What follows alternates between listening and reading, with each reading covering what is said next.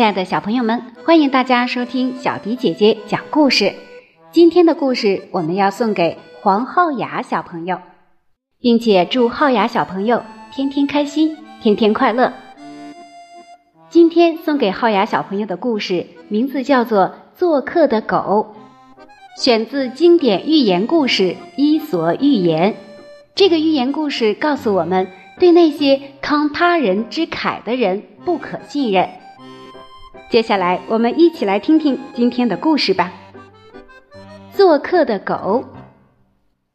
一天，有个人大摆酒席，设宴招待亲朋好友。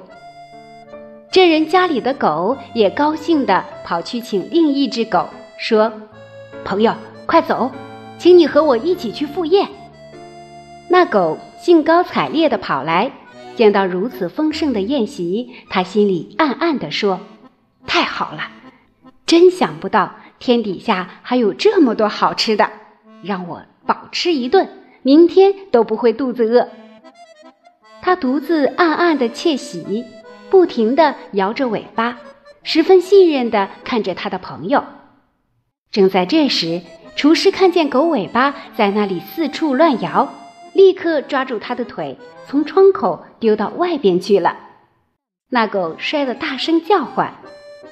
惊慌地跑了出去。路上，别的狗遇见它时，都问他：“朋友，宴会怎么样呀？”他回答道：“我喝的太多了，已经醉了，所以我记不清回去的路了。”这个故事说明，对那些慷他人之慨的人不可信任。好呀，小朋友，这就是小迪姐姐今天送给你的故事了。希望你能够喜欢。小朋友们如果有想听的故事记得给小迪姐姐留言写下你的名字和想听的故事就可以听到小迪姐姐专门为你讲述的故事了。今天就到这里了我们下期节目再见吧。